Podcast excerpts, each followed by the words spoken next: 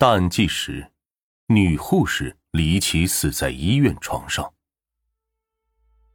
女护士在医院神秘死亡，留下神秘短信，遗言：背叛、情欲、阴谋、罪恶交织。二零零八年七月的一天，陆小青一大早接到一个电话，是姐姐工作的医院打来的，说是自己的姐姐不行了。陆小青听了之后，如同五雷轰顶。他赶忙拿出手机，打算给爸妈报信。就在打开手机的那一刹那，手机屏幕上出现了一条短信，是姐姐发来的。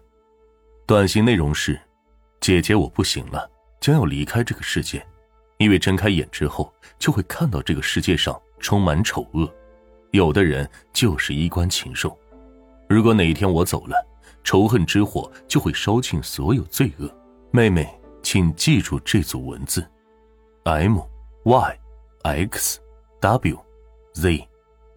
时间显示，这则信息是发自七个小时之前。当时的小丹还是一条鲜活的生命。看过短信，陆小青脊背一阵发冷，但是来不及多想，直奔医院。这时候的姐姐已经成为了一具冰冷的尸体，病历上赫然写着：“病人死于低血糖引起的并发症。”小青知道姐姐有低血糖，每隔几个月就会突然昏迷，而且几天前姐姐就昏倒了，所以住进了医院。然而低血糖只是会昏迷、手抖、恶心，但不会是要了命的。只要身边还有一杯蜂蜜，甚至一块奶糖、一个苹果，都会缓解症状。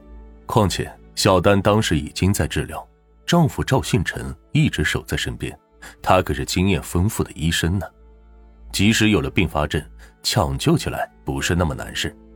在此情况，姐姐怎么就突然身亡了呢？小丹的父母都是医生，小青也懂得不少的医学知识，对姐姐的死肯定是要提出质疑。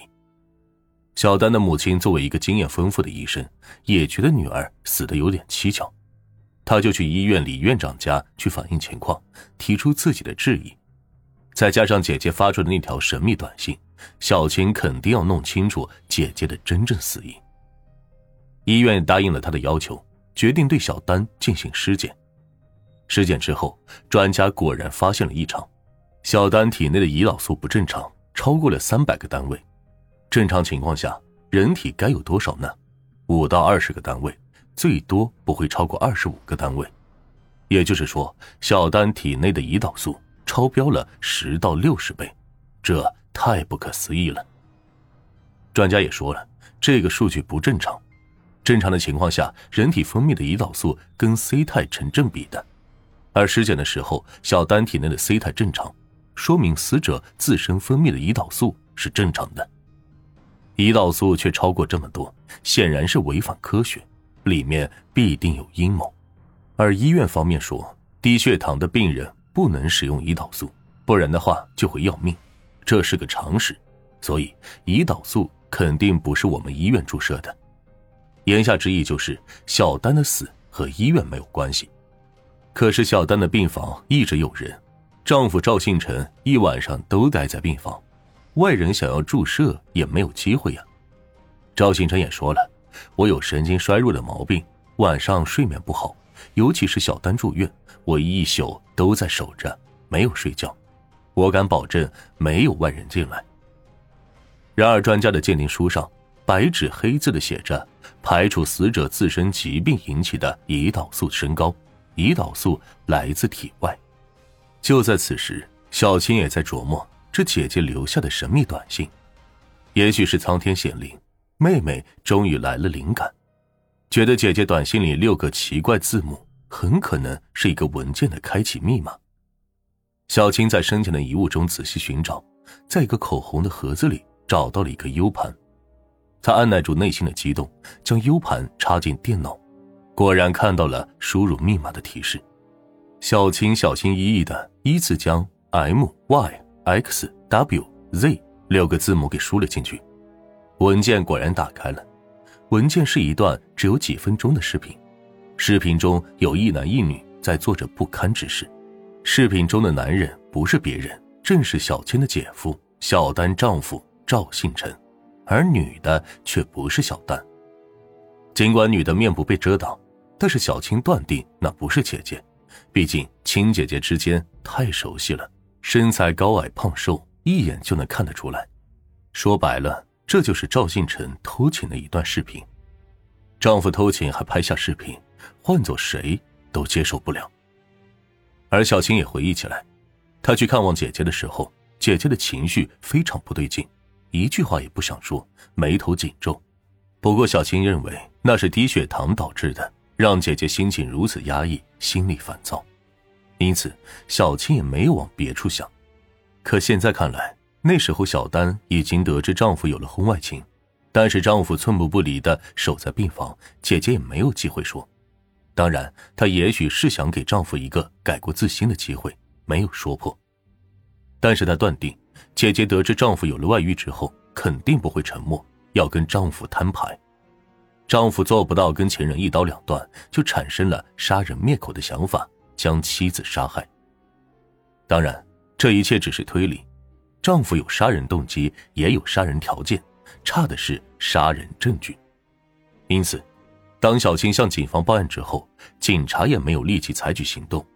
一段偷情视频不能证明赵信成一定就杀人了，办案是要讲究证据的。再说了，两人是在大学认识的，开始恋爱的，经过四年热恋才走到一起。小丹出事的时候，两人已经结婚两年，有了感情基础，犯不上因此要将爱人置于死地。从小丹讲，她貌美如花，丈夫移情别恋，心收不回了，也可以离婚呀，不至于将丈夫逼到墙角。而赵信成年轻有为，事业有成，医院口碑不错。前途无量，收入也不低，也犯不上拿自己的前途甚至做赌注去谋杀妻子吧。而小丹的母亲也不相信女婿是那种心狠手辣的人。他当初之所以答应小丹婚事，就是因为他对赵信成太了解了，这孩子有正义感，还非常诚实。他怎么也不相信女婿会是那种人。那么，假设是外人谋害的小丹。那他一定是通过外面的走廊进入病房的，而医院在走廊里是装有监控的，只要把监控调出来一看，不就真相大白了吗？不看不知道，这一看果然是看出了端倪。事发当晚，除了当班护士，在晚上九点左右，有个女人进过小丹的病房。进去之前，她显得心事重重，犹豫不决，在门外徘徊了很久，才鼓足勇气推门进去。需要说明的是，女子进去之前还打了一个电话。几分钟之后，女子走出病房，快步离开，消失在了走廊尽头处。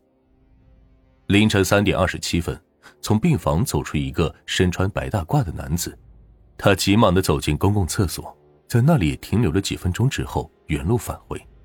那么，这个男子是谁？虽然是在晚上，灯光昏暗。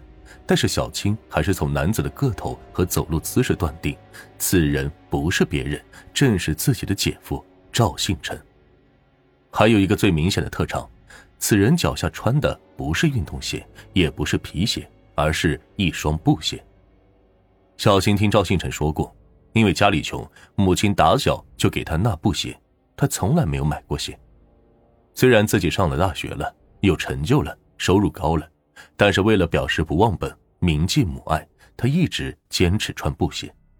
布鞋在城市已经销声匿迹，在医院更是绝无仅有。仅凭这一点就可以断定，出现在监控里的人肯定是赵信成。按说，赵信成上厕所不是很正常吗？但是我们别忘了，这所医院设施齐全，每个病房都有洗手间。赵星辰为什么要放着室内的不用？舍近求远的到公共卫生间去呢，而且赵星辰说了，他那天晚上一直守在妻子身边，没有离开片刻。既然赵星辰说自己没有睡觉，那么晚上九点进入病房的那个女的，他不可能不知道。既然如此，他为什么不向警方说明呢？这时候，警方将监控里的女子截图打印出来，让医院的医护人员辨认，终于是有了结果。几名护士都确认，那天晚上出入小丹病房的那个神秘女子是医院的病人，几个月来一直来医院看病。该女子来看病的时候只找一个医生，她不是别人，正是赵信成。警方就着顺藤摸瓜，很快就找到了这位名叫做白燕的女子。白燕说：“开始的时候，我们只是普通朋友，在一起吃过几次饭，我对她非常欣赏，觉得她医术高超，和蔼可亲。后来我正好有病，就找到她看病，他无微不至的关怀，加深了我们的感情，关系向前跨越了一大步，电话和微信也是多了起来。”有一天下午，我来看病，他一个人在诊室，我们的情绪失去控制，关上门，发生了不该发生的事情。赵星辰当时非常得意，家里红旗不倒，外面彩旗飘飘，多惬意，多成功啊！那段时间，他做梦都是笑着的，然而他忘记了，世界上最不可控的，除了天气，就是感情。女子爱的投入了，想要转正了。在一次缠绵之后，白燕对他下了最后通牒：“我要嫁给你，和你老婆离婚。”赵信哲一听傻眼了，他事业有成，前途无量，怎么能离婚呢？那不是要身败名裂了吗？要知道，小丹的父母都是医生，还是医院的元老，如果离婚，对赵信哲的前程肯定会带来负面影响。想到此，他就告诉白燕：“小白呀，我对你也是真爱。”但是我已经成家了，我们只能相爱，不能在一起。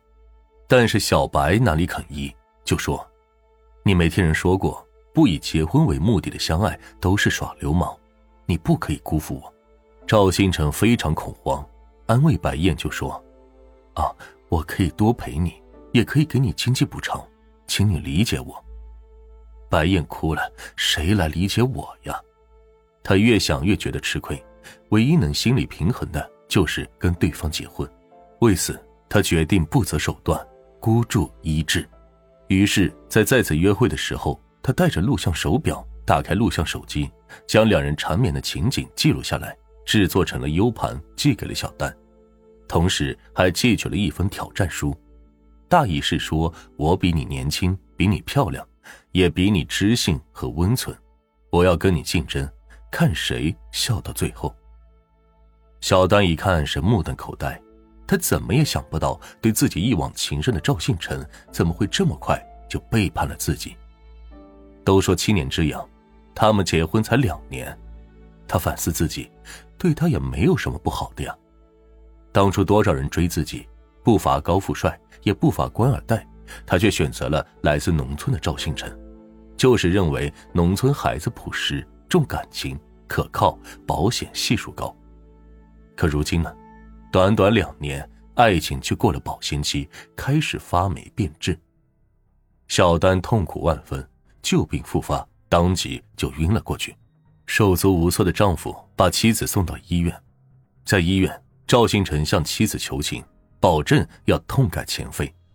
然而，小丹还会相信丈夫吗？她无论如何也无法原谅丈夫。也不再相信他日后会不会再做出对不起她的事。自己风华正茂的时候，丈夫就出轨了；当自己徐娘半老、人老珠黄的时候，谁又能保证他不会故态复萌呢？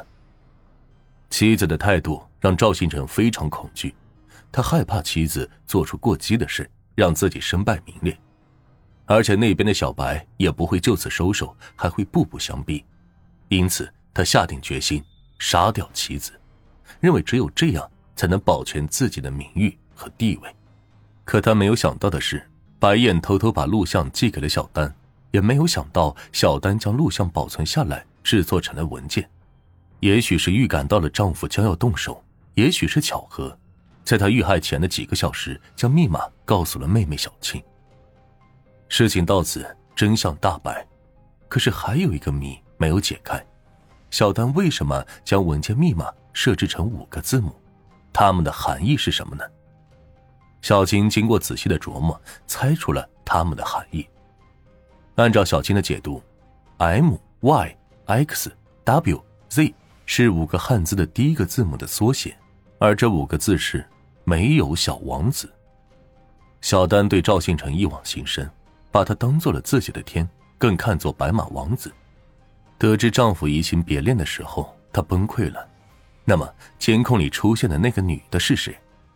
原来赵信成在决定动手之前，仍旧希望妻子能够原谅他。他别出心裁的给小白打电话说：“你如果真愿意和我结婚的话，就到医院来一趟，当着我妻子的面把话给说清楚。”小白满怀希望的来到病房，赵星辰当着他的面对妻子小丹说：“我根本不爱这个女的，请你原谅。”听了这句话，小白气愤的跑出病房，离开医院。可尽管如此，小丹依旧无法原谅。于是赵信成下定了决心，趁着妻子入睡的时候，将大量胰岛素注入了妻子的血管。那么，小丹就没有痛感吗？就没有发现吗？可能是赵信成用了迷药，也可能是小丹的心已死，故意装睡，愿意死在丈夫的手里，因为。她太爱他了，可以在评论区里告诉我，你相信是哪一种可能呢？